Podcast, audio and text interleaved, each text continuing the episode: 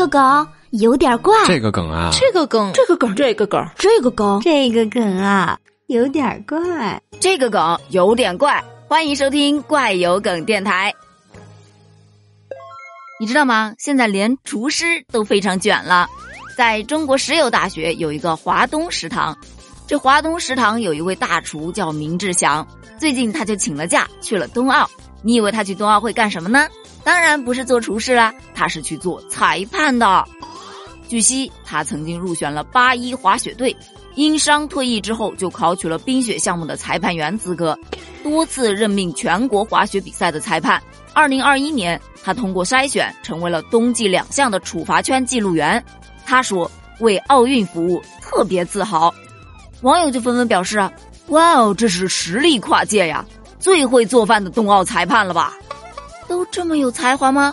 我觉得我得赶紧额外学点什么了，不然马上就要被淘汰了。这不是厨子的裁判，自然不是好的滑雪运动员呐。”啊，不是不会滑雪的厨子不是好裁判吗？有什么区别？师傅就表示啊，我白天做裁判，晚上还可以帮忙做饭给运动员吃。当裁判员去接触赛事那是爱好，当大厨这是生活。原来这是一个被厨房耽误了的滑雪裁判啊！果然高手在民间啊！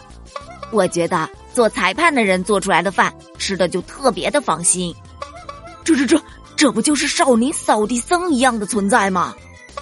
真好，做一个有爱好、有信仰、爱生活、爱自己的人，这副业值得无数人学习。果然呐，这优秀的人都是藏龙卧虎的存在呀！看见没有，在中国，你永远也不知道哪个在平凡岗位上的人曾经有多么的不平凡。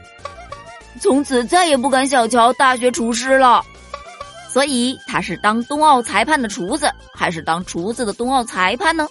关于这件事儿，你怎么看？评论区留言哦，拜拜。